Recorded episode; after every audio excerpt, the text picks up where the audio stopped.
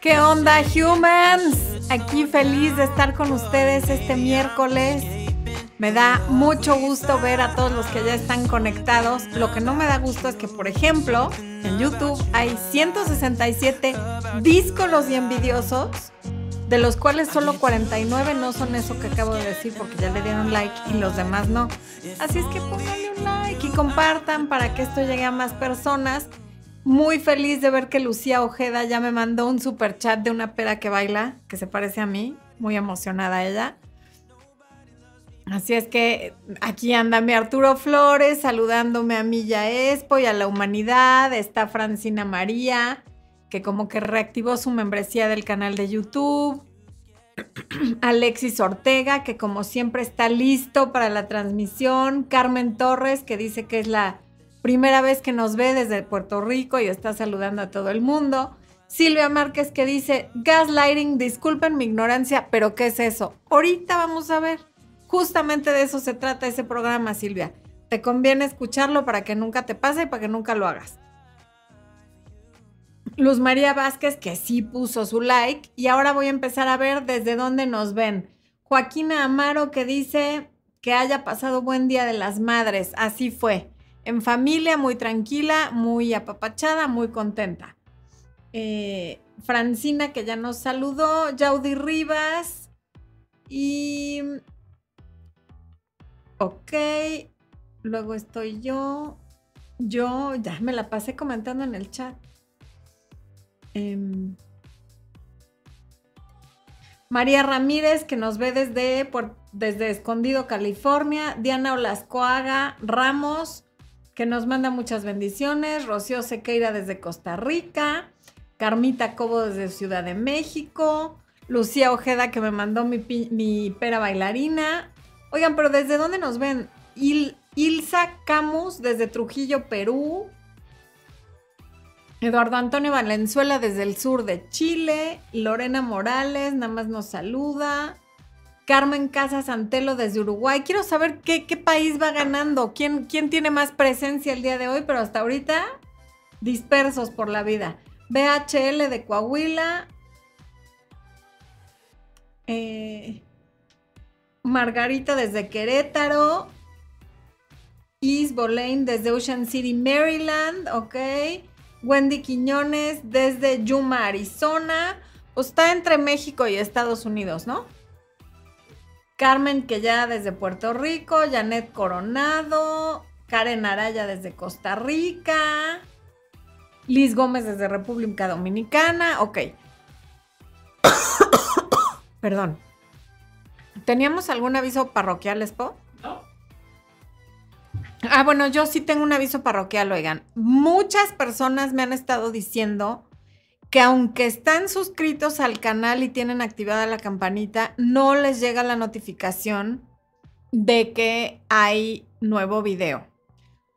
Todos los domingos, a excepción de algunos donde pasa algo que no hay internet o que no grabé o que estamos de viaje, pero son contadas ocasiones que no hay video el domingo. Todos los domingos, antes de las 2 de la tarde hora local de la Ciudad de México, publicamos video. Así es que aunque no les llegue la notificación, a las 2 de la tarde máximo, vayan y revisen en mi canal de, se meten a mi canal de YouTube, a la página principal, y hasta arriba les va a salir el video más nuevo, que cada domingo hay, por favor. Porque si YouTube no les está notificando, porque obviamente ya hay millones de youtubers y tiene que avisar de diferentes y supongo que el algoritmo se aloca, ustedes vayan y chequen para que no se pierdan de ningún video, por favor. Eh, Nori Rocío nos ve desde Perú, Carlos Yorca desde Cuba, Gabriela Boveriet desde Uruguay, eh, de Yuma ya lo había yo checado, ¿por qué se regresó? Fanny Music desde Oaxaca, Eduardo Briseño que nos ve por primera vez en vivo desde Venezuela, bienvenido Eduardo. Vamos echándole la porra a todos los primerizos y primerizas que están aquí por primera vez y que esperamos que sea la primera de muchas porque vean cómo los consentimos, les echamos porras. Ahora una porra a los que están todos los miércoles, como Alexis, como Francina, como Raquel, como Fer de la Cruz, como Arturo Flores. Venga, venga, venga. Como me faltó, me faltó alguien, me faltó. Como Mariana Galindo. Digo, y los que me falten, perdón. Se me está yendo la onda. Ok. Adi Pomier también está aquí muy seguido, en fin. Un beso y un sal, como Xochil, mi Xochilita preciosa que siempre ve los en vivos, como Hilda Briseño, desde luego mi mamá nunca se pierde un en vivo. A todos esos también, porras para ustedes. Mariana Galindo, que además les recuerda que pongan su like, por favor. Ok, esto se regresó. Bueno, en fin, ya voy a empezar porque si no, luego hay gente que se enoja conmigo. Maribel Luna nos ve desde Monterrey. Jeffrey Maradiaga. Maradiaga, había oído Madariaga, pero no Bueno, en fin. Mariadaga. ¿O cómo? Estoy como el chavo del 8. Una porra para los más fieles del canal que llevan más de dos años. Artur, te mencioné, no te puedes quejar. Anthony Chávez, que siempre nos ve, pues también para ti fue la porra. Mariana Jiménez desde Wilmington, Arce Peris y Jennifer Peña desde Tlaxcala. Bueno, pasemos a primero qué, es el, el, famosísimo gaslighting o luz de gas, que yo me gusta llamarlo distorsión de la realidad. Es un patrón de abuso emocional que se dice es usado por las personas con trastorno de personalidad narcisista por o personas con muchos rasgos narcisistas para manipular a alguien y lograr que dude de su propia percepción. ¿De dónde viene este nombre? De una película que hubo hace muchísimos años que se llamaba así, sí, se llamaba Gaslight, y trataba, yo nunca la he visto, pero sé que trataba de un... ¿O sí la hemos visto, esposo? Es que a lo mejor sí la he visto, no, me acuerdo. creo que cuando hice el primer video de gaslighting sí la vimos, pero mi memoria está fallando. Bueno, sí, trata de un esposo que quiere, que no era como es era un esposo malo, que quiere confundir a la señora con la que está casado respecto a quién le roba sus joyas. Y entonces, bajando la luz de gas que se usaba en aquellas épocas, la hacía pensar que había alguien que subía al ático durante la noche y era quien le robaba las cosas. Y creo que además la hacía pensar que era culpa de ella, cuando quien le estaba rogando, no rogando, robando era él.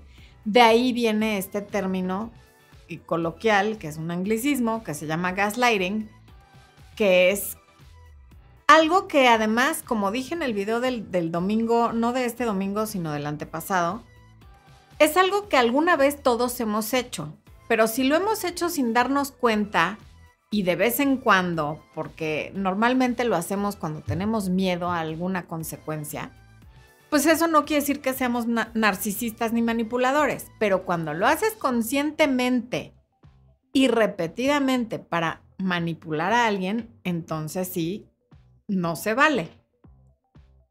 ¿Cuándo lo puedes haber hecho tú? Pues a lo mejor alguna vez que estabas teniendo una discusión con tu jefe, por ejemplo, que te haya dicho, oye, ¿dónde quedó tal documento? Y tú no te acuerdas que te dio el documento y después el documento aparece en tu escritorio. Pero ya no te tanto discutiste que no te lo habían dado que ya no te atreves a ir y a decirle a tu jefe, encontré el documento en mi escritorio, aquí está, ¿qué hacemos con él?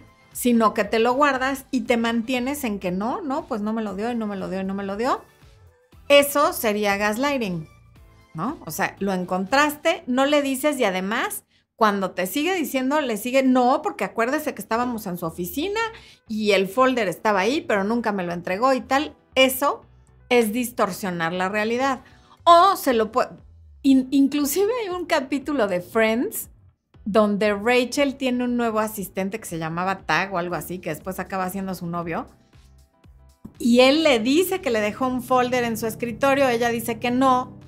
Finalmente el folder aparece ahí y ella, para seguirlo culpando, lo que hace es que a escondidas va y lo vuelve a poner en el escritorio de él. Eso es gaslighting. Y estaba yo por decir que Rachel no es narcisista, pero es bastante narcisista ese personaje. Bueno, eso es un tema para otro día. El punto es que eso es una distorsión de la realidad. O también quien creció con, con, muchos, con varios hermanos, por ejemplo, yo tengo unas amigas que son cuatro hermanas mujeres. Y entonces, pues siempre había un tema con la ropa, porque las más chicas obviamente usaban la ropa y las cosas de las más grandes sin permiso. Y entonces cuando por ahí algo se manchaba de algo que ya no se quitaba o se echaba a perder, cuando la hermana llegaba y le decía, oye, pero te pusiste mi vestido, mi, mi, blusa, mi falda, mi lo que sea. No, yo no fui, pues quién sabe por qué apareció en mi closet, porque yo nunca me lo puse. Eso es una manipulación muy sutil y te lo dicen con tal seguridad que realmente te hacen dudar de si lo que te están diciendo es cierto o no. Repito, cuando es una sola vez o esporádicamente a lo largo de la vida, pues no quiere decir que tú seas narcisista ni que seas una mala persona.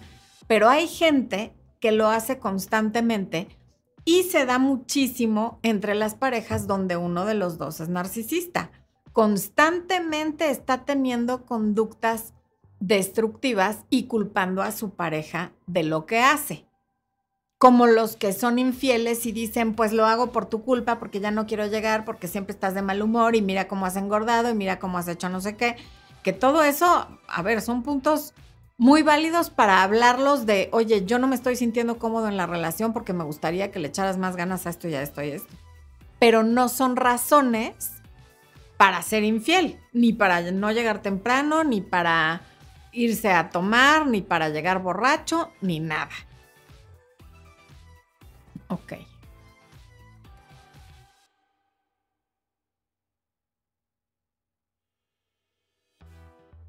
O por ejemplo, tú le puedes decir a tu pareja o al abusador, al narcisista, cuando me dijiste tal cosa, yo me sentí herida.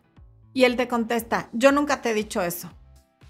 Y tú le dices, claro que sí, me lo dijiste el martes, estábamos sentados en la sala y hasta traías la camisa de rayas y me dijiste tal cosa. Jamás, eso jamás pasó. Yo hace años que no me pongo esa camisa, no sé de dónde sacaste esa información. Y se mantiene, y entonces eso pasa una vez y dices, lo voy a dejar pasar. Pasa una siguiente vez y como que, qué raro pero para la tercera vez ya empiezas a dudar de ti y de si realmente estás inventando cosas en tu cabeza, si no pasaron o si la otra persona te está engañando, pero te hacen dudar de ti por la seguridad con la que dicen las cosas.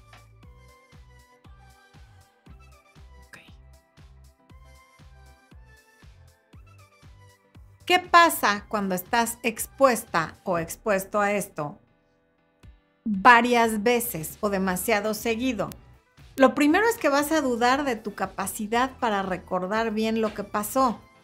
O sea, ¿por qué? Porque no es una sola vez que te lo está haciendo y no es cualquier persona. Te lo está haciendo alguien que te importa, alguien a quien amas si es tu pareja o alguien a quien respetas si es alguien con quien trabajas. El punto es que entre más te importa la persona que lo hace, más probable es que dudes de tu capacidad para recordar y de tu salud mental.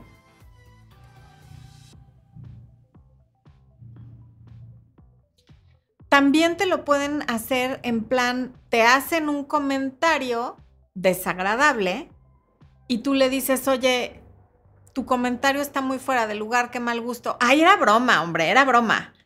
No, no es broma, yo te conozco y eso no fue una broma. Claro que fue broma, lo que pasa es que no le entendiste.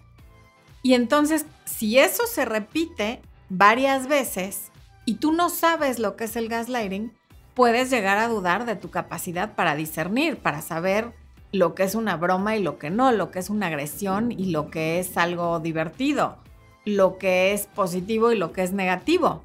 Pero ya te están sembrando duda tras duda tras duda. Después dudas de tu salud mental, porque cuando tú estás segura que algo pasó y alguien a quien tú le crees todo porque vives con esa persona o tienes una relación de años con esa persona, te asegura que eso no pasó, pues em, empiezas a dudar de tu salud mental. Y todo eso provoca que baje la autoestima y que empieces a sentir que no sirves para nada. Porque si no puedes discernir entre una broma y algo que es en serio, entre lo que sí pasó y entre lo que no pasó, entre lo que es tu culpa y lo que no es tu culpa, entonces realmente tienes un problema grave. Y eso provoca que tu autoestima se vea muy afectada. ¿Ok? Em,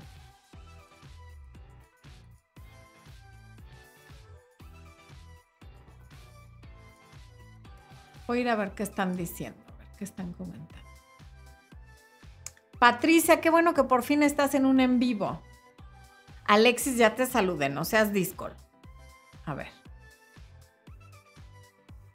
Abril García dice, así es un primo mío. Ay, yo también tengo uno así, fíjate, ¿cómo ves? Yo creo que todos tenemos un primo así. Era irritante cuando inventaba cosas para que otros quedaran mal y después ya nadie le creía.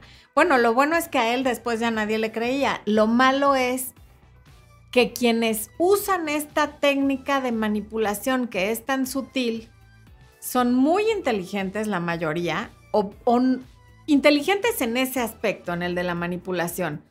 Y la gente puede tardar años en darse cuenta que no hay que creerle. Mariela Díaz dice, hola, soy nueva, pero a lo que veo no será primera vez. Me gusta tu tema, tengo una pregunta. Si creciste alrededor de muchas personas, ¿te puedes convertir en un narcisista? Que yo sepa, no es una razón para convertirte en narcisista el crecer alrededor de muchas personas. Cristina Martínez, sí es desgastante, ¿cómo no dejarse afectar? Saludos de Ecuador, pues sí. Brenda Tapia dice, mi pareja dice que me enojo con él porque quiero. O sea, sí y no. Efectivamente, siempre tienes esta capacidad de responder o reaccionar de la que hablaba, de la que habla Víctor Frankl en su libro de El hombre en busca de sentido. Está este espacio entre el estímulo y la respuesta. El estímulo es lo que él hace, que a ti te provoca enojo, y, y la respuesta tuya hasta ahora es el enojo en ese espacio que hay entre, su comportamiento y tu enojo, tú tienes el espacio de decidir si te enojas o no, pero cuando hay una provocación constante, es muy difícil estarse controlando todo el tiempo. Es abuso, dice Les García. Sí, sí es abuso. Giselle Valencia dice, no sean malagradecidos y pongan like. Gracias, Giselle, qué amable. Judy Osorno, buenas noches, mi Judy, qué gusto que estés aquí. Norma Benjamín dice, mi ex aún niega su infidelidad después de cinco años de separados. Sí, bueno, y eso no necesariamente quiere decir que es narcisista, simplemente es un irresponsable que no acepta su parte de responsabilidad en lo que fue la ruptura, que me imagino que por eso terminaron. Gina Ramos, bienvenida como miembro del canal, qué gusto, qué gusto que seas miembro del canal. Y también bienvenidos todos los que se hayan unido al área de miembros durante esta semana que no tuvimos en vivo. Bueno. Como les decía, como les dije en el video del, del domingo, todos alguna vez lo podemos haber hecho de manera no intencional o sí de manera intencional, pero por evitar un regaño o una consecuencia a la cual le tuvimos miedo, lo cual no lo justifica, pero bueno.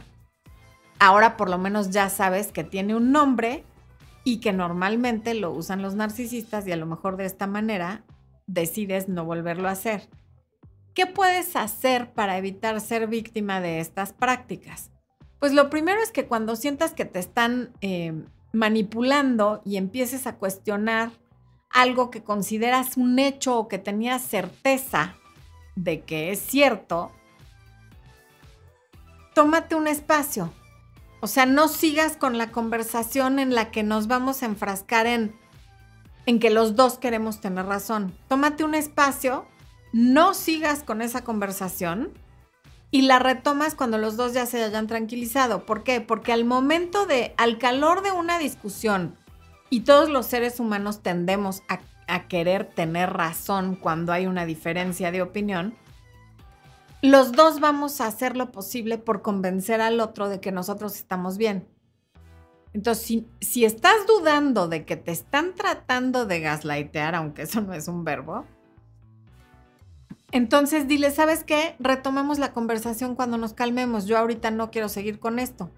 Y te tomas un espacio para recordar qué fue lo que pasó, cómo pasó y, y estar segura de que claro que sí, hablamos el martes y me dijiste esto y yo me sentí de tal o cual manera. Si tú no quieres aceptar la responsabilidad de las cosas que hablas o del efecto que tienen tus palabras en mí que me lastiman, bueno, eso ya es un tema tuyo, pero yo así lo recuerdo y, no, y así ya no permites que te hagan dudar de si lo que estás diciendo es cierto o no, o si fue con esa intención o no.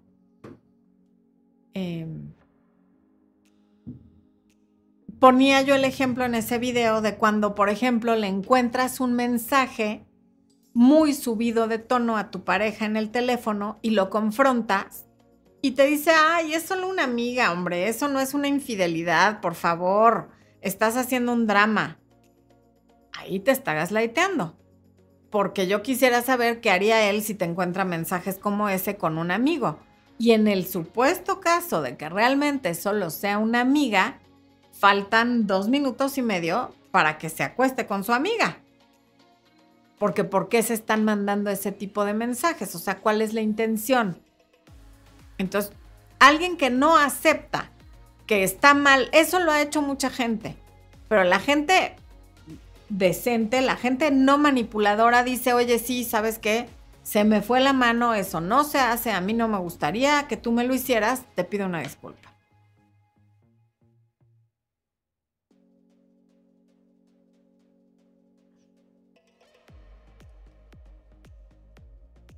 En ese espacio tú te vas a dar cuenta si estás exagerando o no, porque a veces todos podemos exagerar una situación por el día que tuvimos, porque estamos tristes, porque estamos enojados, porque estamos asustados, por diferentes razones ajenas al problema que estamos teniendo con nuestra pareja o con la persona con la que estamos discutiendo, podemos hacer las cosas más grandes. Si dejamos que eso se enfríe y platicamos después, podemos ser más objetivos y a lo mejor te vas a dar cuenta que sí, te está, está aplicando gaslighting. Bueno, pero si lo piensas dos hoy y luego pasado mañana lo sigues pensando, muy probablemente sea cierto.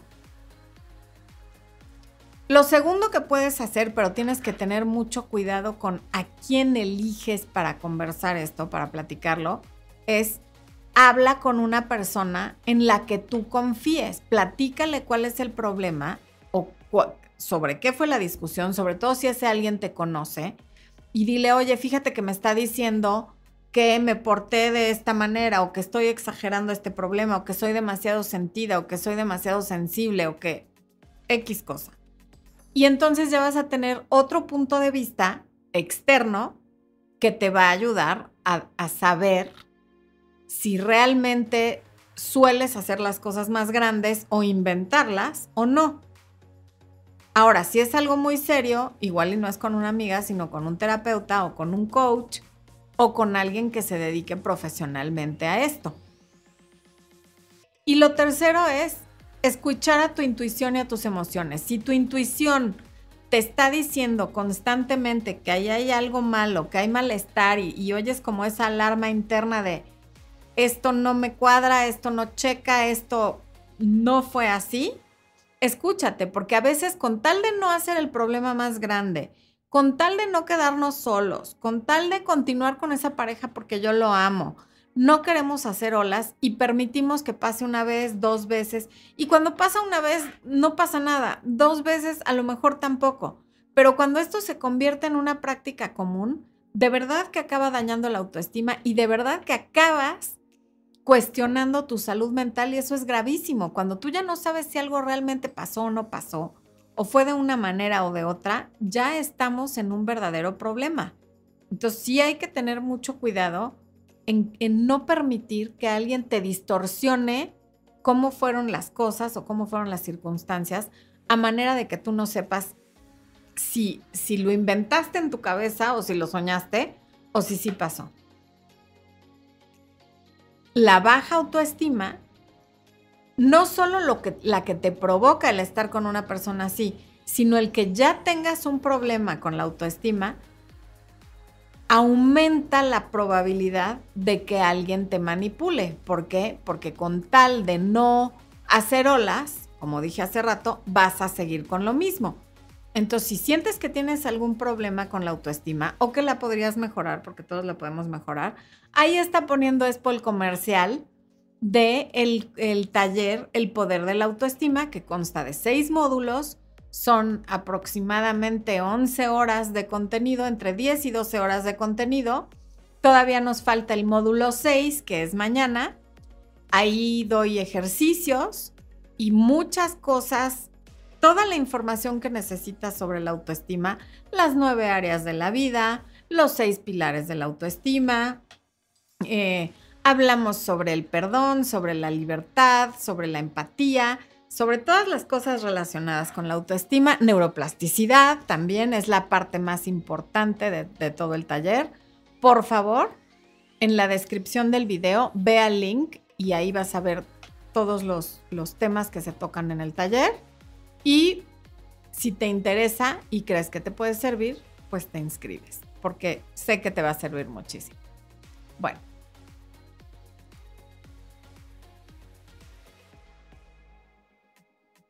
Ok. Si te cuestionas constantemente tus ideas y acciones, estás con alguien que, que, te está manipulando a través del gaslighting. Si muchas veces al día también te preguntas, bueno, ¿será que soy muy sensible o será que soy yo? Lo mismo. De hecho, todo lo que voy a enumerar ahorita son eh, señales del libro The Gaslighting Effect, Effect, The Gaslighting Effect de Robin Stern, el efecto gaslighting, y la autora se llama Robin Stern, donde dice cuáles son los, los, las señales de que puedes estar siendo víctima del gaslighting. Voy a tomar agua porque me muero de sed. Dispensen. Aquí los dejo con Expo, el anfitrión del día. Sí, María Eugenia Ortiz, qué bonito saludo, gracias. Ok, entonces, repito, te cuestionas tus ideas y acciones constantemente. Te preguntas si eres demasiado sensible. Número tres, siempre te estás disculpando a tus padres, a la pareja, al jefe. Te preguntas por qué no eres feliz si aparentemente están pasando tantas cosas buenas en tu vida. Constantemente estás excusando a tu pareja con tus amigos y familiares por su comportamiento.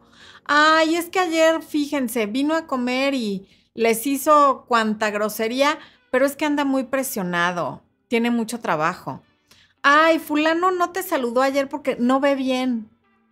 Fíjense, mi mamá tiene un vecino, es la maldición de los vecinos porque aquí tenemos cada vecino que bueno, pero mi mamá tiene un vecino que hace poco le pegó a, mi coche. Me o sea, estaba yo llegando a casa de mi mamá, me estacioné y en lo que abría la puerta llegó esta persona y le pegó a mi coche mientras trataba de meter el suyo a su cochera, porque no se fijó y maneja fatal.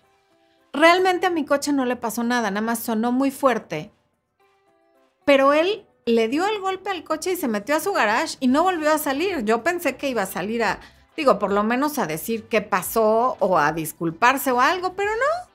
El señor le pegó a mi coche y se metió a su casa. Entonces, cuando yo entro a casa de mi mamá, los dos patios están conectados y entonces por el, por el patio de mi mamá veo a su esposa y le digo, oye, fulano le acaba de pegar a mi coche y ni siquiera se asomó para ver qué onda. Y ella que ahí estoy segura que el narcisista es él, me dice, ay, es que fíjate, pobrecito, no oye, entonces por eso, por eso no, no, no se regresó a ver y yo creo que no, yo que, porque le dije y además me puse a tocar y le estuve gritando, O sea, no gritando, pero estaba dentro de la puerta, yo desde afuera de la calle le dije, oye, fulano, fulano, nada. Y entonces ella disculpándolo, es que no oye bien, está sordo. Y el hombre contestándome desde la otra casa, no, no le pegué a tu coche, tal, pues claro. O sea, ¿será que tiene oído selectivo? ¿No? Porque unas cosas sí oye y otras no. Entonces se ve que ella vive inventando excusas para su esposo que es nefasto. Pero bueno. Lo siguiente es, este, ya vamos en el punto número 6. Te ves a ti misma o a ti mismo reteniendo u ocultando información para no tener que dar explicaciones a parejas o amigos. ¿Ok? Porque el gaslighting puede venir o de tu pareja o de alguien externo con quien convives mucho. Número 7. Empiezas a mentir para evitar que te cambien de realidad. O sea, con tal de que no venga este rollo defensivo del que manipula y aplica el gaslighting, tú ya mejor no dices nada que le haga sentir amenazado para que no recurra a esta técnica. Eh, número 8, te cuesta tomar decisiones, incluso las más simples, porque claro, te van a salir con cualquier cosa y entonces pues ya es muy difícil decidir qué hacer con tal de no provocar ningún malentendido. Y nueve, sientes que no puedes hacer nada bien porque siempre te están criticando. Diez, y última, te preguntas si estás siendo lo suficientemente buena hija, amiga, empleada, novia, mamá, dependiendo de quién sea la persona que te idea, porque puede ser tu mamá, tu papá, tu jefe, tu pareja o quien sea, ¿no? Voy a ver. ¿Hay alguien? Pónganme en el chat si les ha pasado. Cometa Infinita dice, ¿por qué la actual pareja de mi ex busca contactarme cada que mencionan mi nombre? Le reclama a mi ex. ¿Por qué lo hace? ¿Qué hago? Cometa Infinita, esto no es tu problema.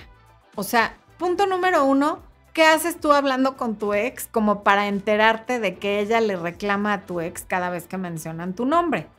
O sea, tú eres la que se mantiene dentro de ese triángulo. Si ella se enoja con tu ex porque alguien más menciona tu nombre, si te das cuenta que tú no tienes nada que ver ahí, eso ocurre contigo no estando ahí. Entonces, cuando ella te contacta, nada, no hagas nada, bloqueala para que no te pueda contactar y deja de hablar con tu ex que ya tiene pareja y que por lo que veo es una pareja conflictiva. Emilia Altamirano, que nos saluda desde Monterrey, que cuando vamos a dar una conferencia, espero que pronto, Emilia. Patricia López dice, mi hija tiene 14 años y mira que tenía una fiesta, llamó al novio y lo invitó, pero él dijo que no podía, tenía que estudiar, ta, ta, ta. Para invitarlo a la fiesta.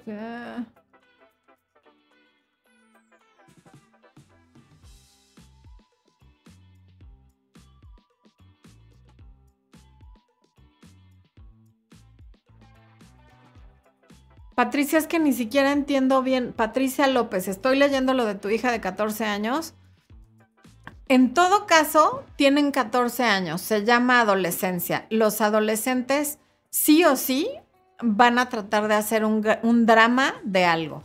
O sea, se enceló de que invitó al otro amigo porque él no podía ir y entonces de ahí saca que lo puso como segunda opción sí la está medio manipulando de alguna manera porque él sabe que la primera opción fue él y que le dijo que no y que solo por eso invitó a otra persona, pero al final son adolescentes y los adolescentes tienen que estar peleando con alguien porque no les ha cerrado el lóbulo frontal.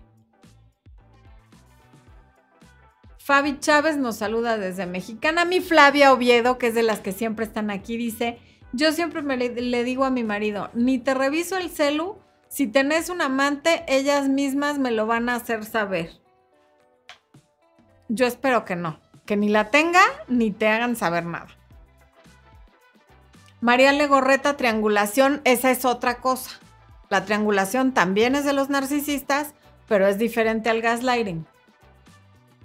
Ugatla García, la admiro mucho, saludos desde Veracruz, muchas gracias. Lorena Ortiz dice, cuando mi novio se emborracha me cela y después cuando hablamos le digo lo que pasó y dice que estoy exagerando. Eso sí es gaslighting, porque además está eh, aminorando, no. O sea, está como restando la importancia tanto a su borrachera como a la falta de respeto que hay en celarte cuando está borracho. Porque ¿por qué te está celando? Se supone que tú qué estás haciendo como para que él te cele. Y entonces te dice, estás exagerando como para restarle importancia a sus dos comportamientos que son bastante negativos. Y si lo haces seguido, aguas, porque al rato te va a hacer dudar de si estás exagerando o no. Y lejos de que te haga dudar o no, pues más bien son problemas de él, tanto el alcohol como los celos, que los resuelva. Lina Cortés dice, no logro sacar a un nombre de mi cabeza, sentí que me había dejado plantada, pero no, y me dijo, tienes expectativas muy altas, éxitos y buena vida. Solo hablamos por chat cuatro meses. Lina, justo cuando no pases del chat a la vida real rápido, y yo te recomiendo que no sean más de dos semanas, no le sigas a eso. O sea, no, no tiene ningún caso enamorarte de alguien a quien nunca has tocado, ni olido, ni convivido con él en el mundo material, para que luego desaparezca y tú te quedes con un sinfín de dudas como si hubieran tenido una relación formal, real y física cuando no la tuvieron. Y para él en su cabeza, ¿quién sabe qué era esto? Porque como nunca se conocieron, tú te hiciste una serie de ilusiones que a lo mejor él nunca tuvo, a lo mejor él siempre tuvo claro que no se iban a conocer. Entonces, si tú realmente quieres tener pareja, no te quedes chateando con alguien por más de dos semanas sin conocer, por favor.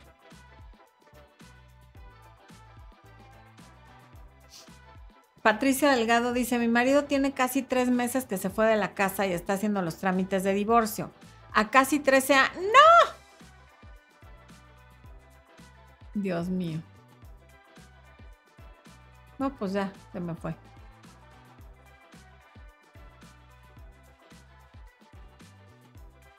Ah, ya. A casi 13 años de casados y puesto que él fue quien decidió hacer todo así, me dijo, yo te perdono por todo. Pues qué amable, mi Pati, ¿no? Fíjate qué generoso el que decidió perdonarte por, por dejarte y por irse de la casa y por hacer los trámites de divorcio. Cintia dice, a mí me pasó con una tipa que no era mi jefa, hizo gaslighting y también manipulación. El gaslighting es manipulación. Hace poco tuve que trabajarlo en terapia y me, di cuenta que fue mobbing. Ok.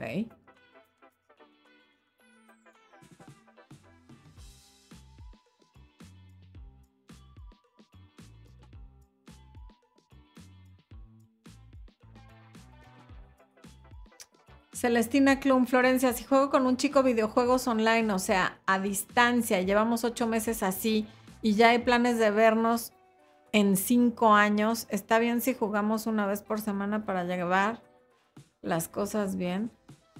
O sea, Celestina, llevas ocho meses así y se van a conocer en cinco años.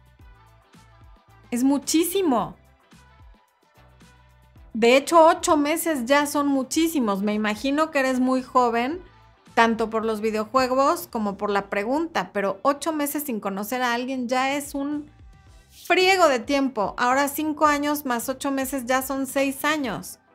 O sea, seis años es la edad que tiene un niño cuando empieza la primaria. Yo creo que hay que... Está muy bien que juegues videojuegos con él, pero no lo estés esperando porque la vida no sucede en la pantalla del videojuego y seguramente tienes a gente cerca que quiere algo real contigo.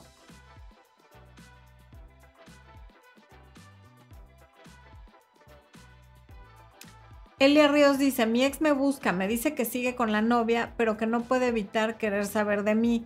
¿Querrá ser mi amigo solamente? Elia, yo te quiero preguntar algo. ¿Importa qué quiere él? O sea, aquí la pregunta es, ¿qué quieres tú? ¿Qué más da si él quiere ser tu amigo o si él quiere saber de ti?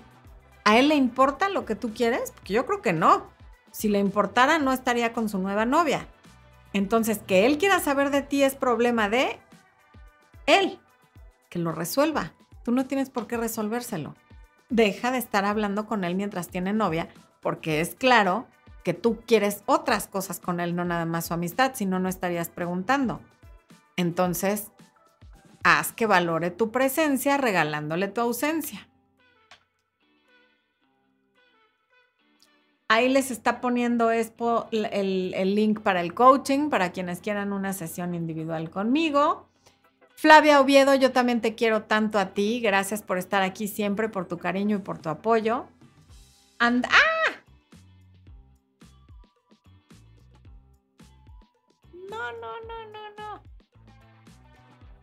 Andrea Sánchez dice, estoy exagerando si quiero terminarlo porque no quiere tener relaciones conmigo y directamente me dijo que no tiene ganas de estar conmigo. ¿Por qué tiene ancladas cosas negativas que... Ah, porque tiene cosas negativas ancladas que está sanando para poder tener relaciones conmigo.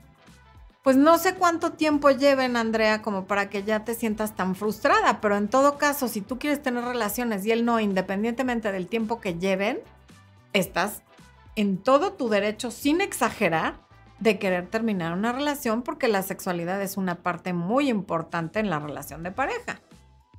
Ivette García, bienvenida, que es tu primer en vivo. A ver, del... ¡Mi Timmy! Timmy dice, estás lo máximo, no hay video tuyo en el que no se aprenda algo, ya quiero verte. Yo también, mi Timmy hermosa, te mando un beso. ¿Cuándo te voy a ver? Dímelo ya.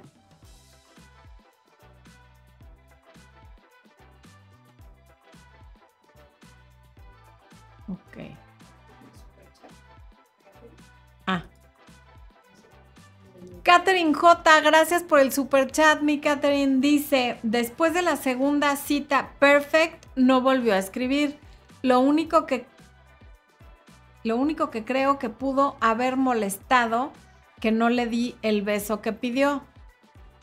Pues sí, Caterina, a lo mejor le molestó, pero ¿de quién es el problema? Esa es la pregunta que nos tenemos que hacer siempre. Si a él, tú por alguna razón no te nació darle ese beso, y, y se vale, y qué bueno que no hagas algo que no quieras por quedar bien con alguien.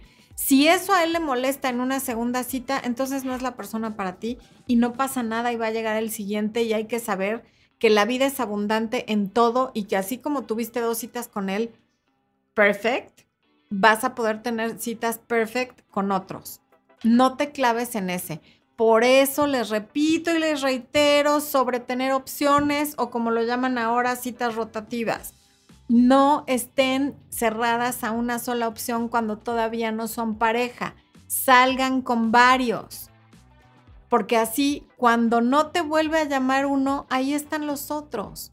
Y no te importa tanto lo que haga ese uno. Siempre hay uno que es el favorito, sí, pero no te va a afectar tanto lo que haga o deje de hacer esa persona. Sí,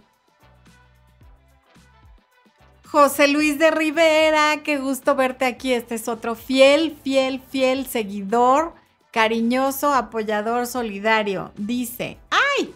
Apenas retomándolos en vivo, wow, feliz Día de las Madres. Bella Florencia recibe un fuerte abrazo con todo cariño y a Expo también. Un beso hasta San Miguel de Allende. Muchas gracias. Ok. Bueno. ¿Qué andamos haciendo? Aquí. Entonces, Aparte de los tres puntos que les di de tomar distancia, hablar con alguien y escuchar a tu intuición, también es importante que dejes de buscar la aprobación de la gente. Entre más estamos buscando la aprobación de alguien, más propensos vamos a estar a que ese alguien nos manipule. ¿Por qué? Porque la gente percibe cuando estamos buscando su aprobación. Y la gente que no es bien intencionada se va a aprovechar de eso y le va a sacar ventaja. ¿Y cómo le va a sacar ventaja? Manipulándote para que hagas lo que ellos quieren.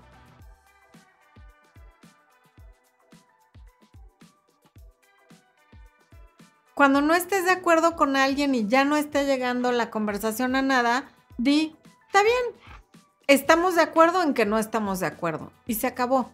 El querer siempre tener la razón o ganar una discusión también nos puede llevar a esto.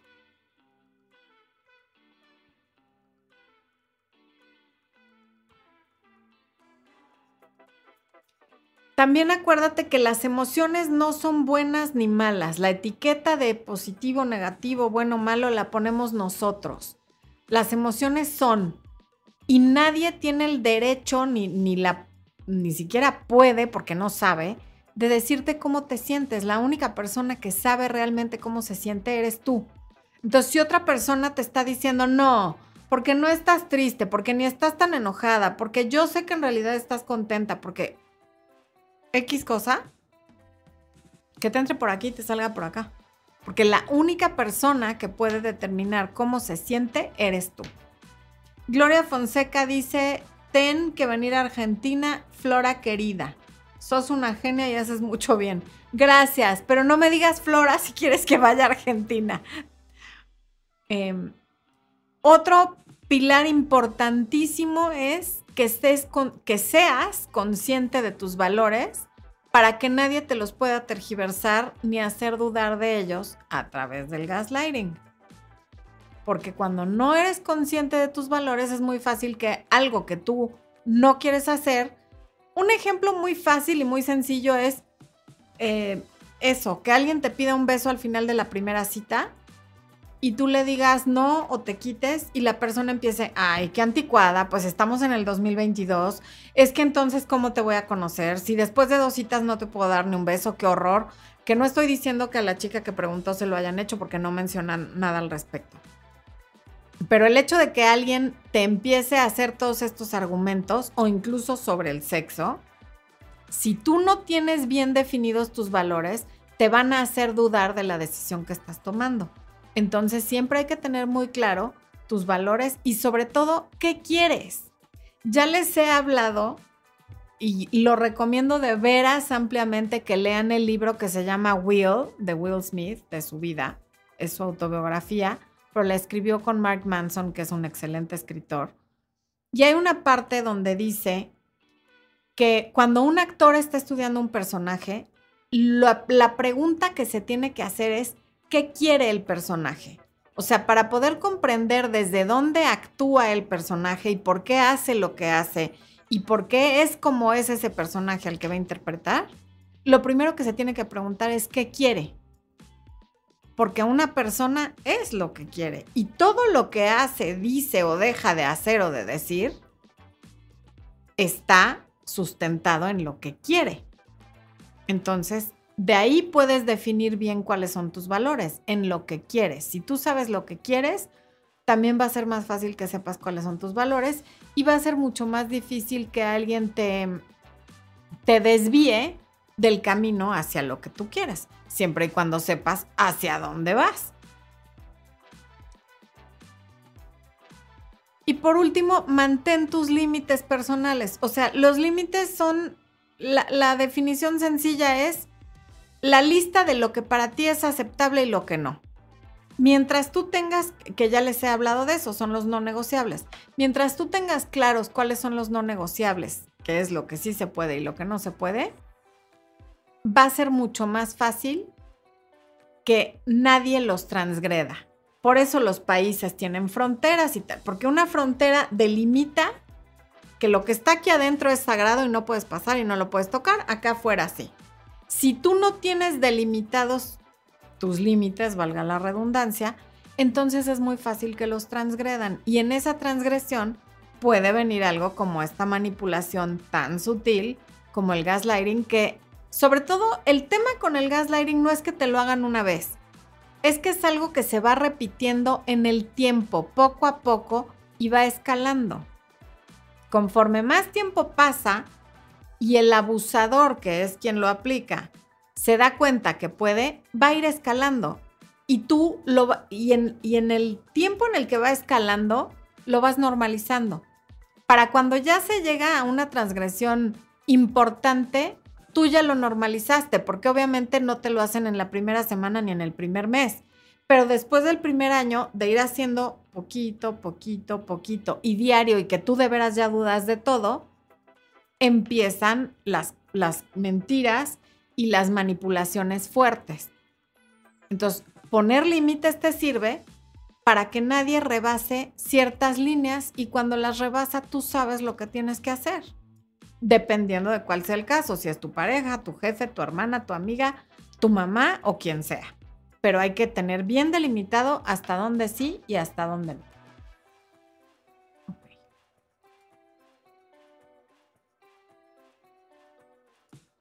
¿Quién anda por acá? Ay, no lo puedo. Ya.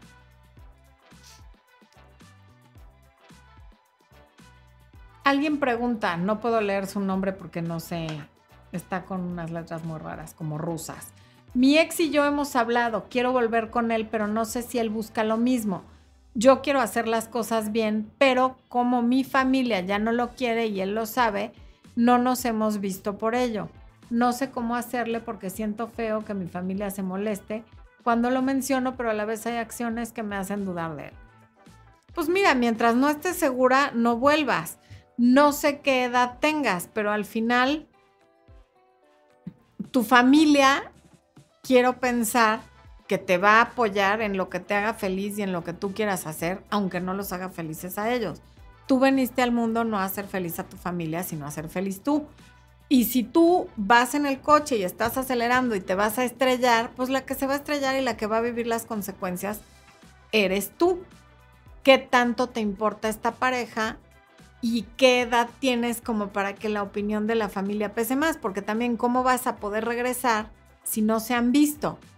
Entonces hay que valorar varias cosas y creo que la primera que está confundida eres tú. Tienes que aclarar cuál es tu prioridad quedar bien con tu familia, estar con él o quedar bien contigo. Y haz lo que te haga quedar bien contigo. Ahí es donde están los límites. Elena Jiménez dice, mi novio, ahora ex, siempre pasa viendo chicas por sus senos y pechos al grado de embelezarse y enmudecerse cuando está conmigo. Yo le he reclamado y él siempre dice que me ama así como soy, pero no me hace sentir bien y se lo he expresado. Lo último que me dijo es que él iba a hacer lo que quería hacer y me gusta o no, no era mi problema y no me contaba y decidí tomarle la palabra y terminar. ¿Qué opinas? Opino que si tú no podías con eso y eso es lo que quisiste hacer, estuvo bien. O sea, cada quien maneja esto como puede. hay gente que es muy celosa de que su novio vea a otras mujeres y hay otras personas a las que no nos importa. Si tú no puedes con eso, qué bueno que terminaste con él. Yo tengo dos videos que se llaman ¿Por qué los hombres ven a otras mujeres? Velos. A ver. ¡Ay! El mundo de ver, gracias por el super chat, dice. Novio cinco años, se fue con otro. En dos años regresó. Quiere pedir perdón en persona. No quiere regresar. Dice que fue a terapia pues casi muere. Hacía orbiting, ya no lo amo. Debería hablar, sigue con esa persona. Pues creo que lo estás tú solito o solita, porque no puedo saber si eres hombre o mujer, diciendo en el mensaje. Sigue con la persona, ya no lo amas. Hacía orbiting, o sea, si él quiere pedir perdón, que lo pida, pero tú no tienes por qué, o sea, ¿de quién es el problema de que lo quiera hacer en persona? ¿A él le importó lo que tú querías cuando se fue con otra persona? No. ¿A él le importa lo que tú sientas de que te esté buscando aunque siga con esa persona? No. Entonces, ¿por qué a ti te importa que quiera pedir perdón en persona? En el fondo crees que si se ven, algo se va a mover y podría dejar a la otra persona y entonces tú podrías decirle que ahora ya no lo quieres y entonces podría quedarse como el perro de las dos tortas o el perro del hortelano, pero al final creo que no tiene ningún sentido que veas a alguien que fue tu pareja, que te lastimó, que sigue con la pareja por la que te dejó y que te quiere pedir perdón en persona porque fue a terapia, pues qué padre que vaya a terapia, pero lo del perdón que lo resuelva como pueda. Leslie Maggie, gracias por el super chat, Leslie. Nos conocimos por un amigo, visitaban mi casa en reuniones, nos besamos, me invitó a un carnaval, conocí a su familia, presentándome, salimos de fiesta, Me cambié de ciudad temporalmente, diario hablamos y de repente desapareció. Así son las relaciones hoy en día. Eso es ghosting. La gente desaparece de un día para otro sin decir nada y así como desaparecen de un día para otro sin decir nada, reaparecen. Ve los videos que tengo de los hombres, siempre regresan. Va a reaparecer. Lo que tienes que pensar es, ¿qué vas a hacer cuando reaparezca? Porque aunque tú perdones ese comportamiento, porque no hay nada formal, en fin, nada más se besaron, pero no, no es para tanto. Si no hay una consecuencia, lo va a seguir haciendo y cada vez más seguido. Entonces, cuando aparezca, ¿qué vas a hacer? No le abras la puerta tan rápido, ni retomes todo como si no hubiera pasado nada, porque entonces se va a comportar como si no hubiera pasado nada. Mm. Fanny Music dice, acepté tener una relación con un chico. Él tiene una relación con una chica que vive en otro estado. Solo se han visto tres veces en seis meses. Quiero formalizar con él. ¿Cómo le hago? Llevo tres meses con él. Bueno, Fanny, llevas tres meses en un triángulo. Tú no llevas tres meses con él. O sea, no puedes formalizar con alguien que tiene una relación formal con otra persona a menos que en lugar de ser una pareja sean una trieja. ¿no? Entonces, lee lo que preguntas para que te des cuenta de lo que estás preguntando. Lo único que queda por hacer ahí es irte. No importa que la chica esté en otro estado y solo la haya visto tres veces en seis meses. Importa que su relación formal, pese a que a ti te tiene ahí, es la otra y no tú. Entonces, quien realmente le importa es la otra. Cuando hay un triángulo y una de las, siempre una de las dos de las dos relaciones sabe que existe la otra. La que sabe de la existencia de la otra es la menos importante. La que no sabe que existe alguien más es la que más le importa al infiel. Por lo tanto, me, me siento mucho decirte que la que menos le importa eres tú, porque a ti es a la que está escondiendo de la otra. Como cuando un señor casado tiene un amante. La amante sabe que es la amante. La esposa, en general, quiero pensar, no sabe que hay un amante. ¿Ok? Entonces, salte de ahí, no vas a poder formalizar con alguien que, a ver, si no, normalmente alguien no formaliza una relación como de amigos con derecho que inicia con alguien sin tener pareja, mucho menos la va a formalizar teniendo pareja. Cometa Infinita, gracias por tu comentario, qué lindo está. Sí me lo imagino porque yo siento el cariño de todos ustedes. Ajá, ahí la estás poniendo.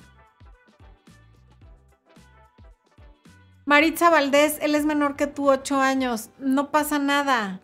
De veras que hay que quitarnos de esas cosas.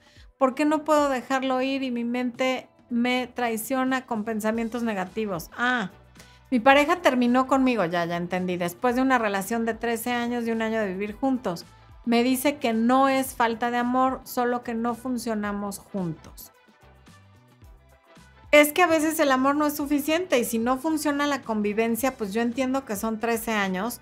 También la diferencia de edad a lo mejor después de 13 años a él le está importando por alguna razón, pero lo que importa es que te está diciendo que no pueden estar juntos. Entonces, Claro que en este momento no lo puedes dejar ir porque pues es una relación muy larga. Poco a poco, elaborando tu duelo, lo, lo vas a poder dejar ir. Mariana Galindo dice que soy too much. Too much fun. Too much prettiness. Too much what. Pero muchas gracias. Supongo que lo dices en buena onda, Mariana, porque todo lo que me dices siempre es lindo. ¿Quién más anda por ahí? Bueno, humanos, última pregunta, porque esto está que ya se acaba. Mm. Leslie, Leslie Lucía Zavala. Llevamos tres años de noviazgo, terminamos en septiembre por las peleas que teníamos. En enero volvimos, pero él estaba en otro país. Volvió hace una semana, discutimos fuerte y desapareció cinco días. Ok, Leslie. Pues a lo mejor esa distancia que tuvieron mientras estuvo fuera del país desacomodó las cosas. Hay que ver qué pasa poco a poco ahora que se vayan acercando. Acaba de volver, hay que darle tiempo a que ya volvió y a que se reajusten. Yo no me escandalizaría tanto. Aparte que es desapareció. O sea, desapareció es que te dejó de contestar o que simplemente él no te habló y tú tampoco. En fin. Ortebel, ahorita te voy a contestar. Estoy viendo que Ah, por aquí anda Vivi Palacios porque Liliana Huergo le dice a Vivi Palacio que está con ella. ¿Por qué? ¿Qué dijo Vivi? No, no sé, pero sí. sí Ay, Vivi, quisiera saber qué dijiste, porque Vivi Palacio siempre está también. Pero como Ortebel también siempre está, le voy a contestar a Ortebel si, si encuentro. Su... Aquí está. Ah, te felicito. A ver. Ay, mi Vivi. Feliz día, muchas gracias, Vivi. Liliana, Ah, ok. Gracias, Liliana. Ok. Orte, última pregunta ahora sí, humanos. Estoy conociendo a un chico, pero yo aclaro todo y soy muy directa con lo que sí o no me gusta.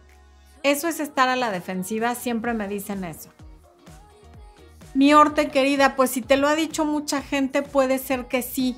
Yo no te he escuchado el tono de voz y el lenguaje corporal con el que lo haces, pero la mayoría de la gente que conozco que dice, pues yo soy muy directa y yo así digo las cosas, sí puede ser recibida como defensiva. Incluso ahorita que lo actué, mi lenguaje corporal fue como la defensiva y a lo mejor el tuyo no es así. Pero es la idea que es lo que percibe la gente cuando alguien es demasiado frontal. Porque a veces no hay necesidad de ser tan así. Se puede percibir como un regaño, que, por ejemplo, en una primera cita le digas a alguien, si tú estás jugando conmigo no va a ser, ¿eh? y si estás buscando irte a la cama con alguien, olvídalo, yo no. O sea, puede sentirse como un regaño que no es necesario. Repito, como yo no te he escuchado, no lo sé.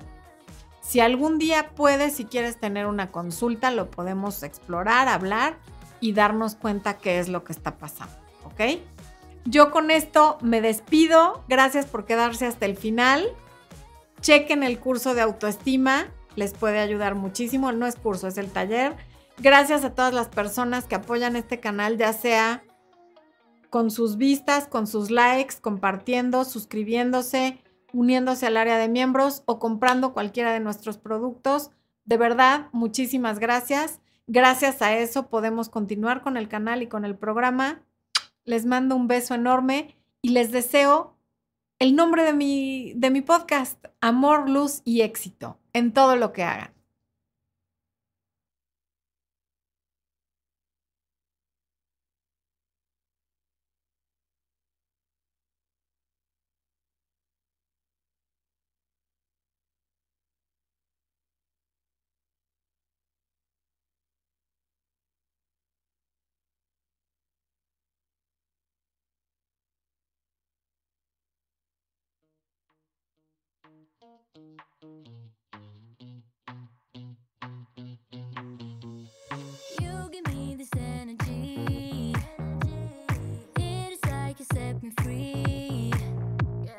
Chasing highs to stay alive. But if I'm with you, I'll survive.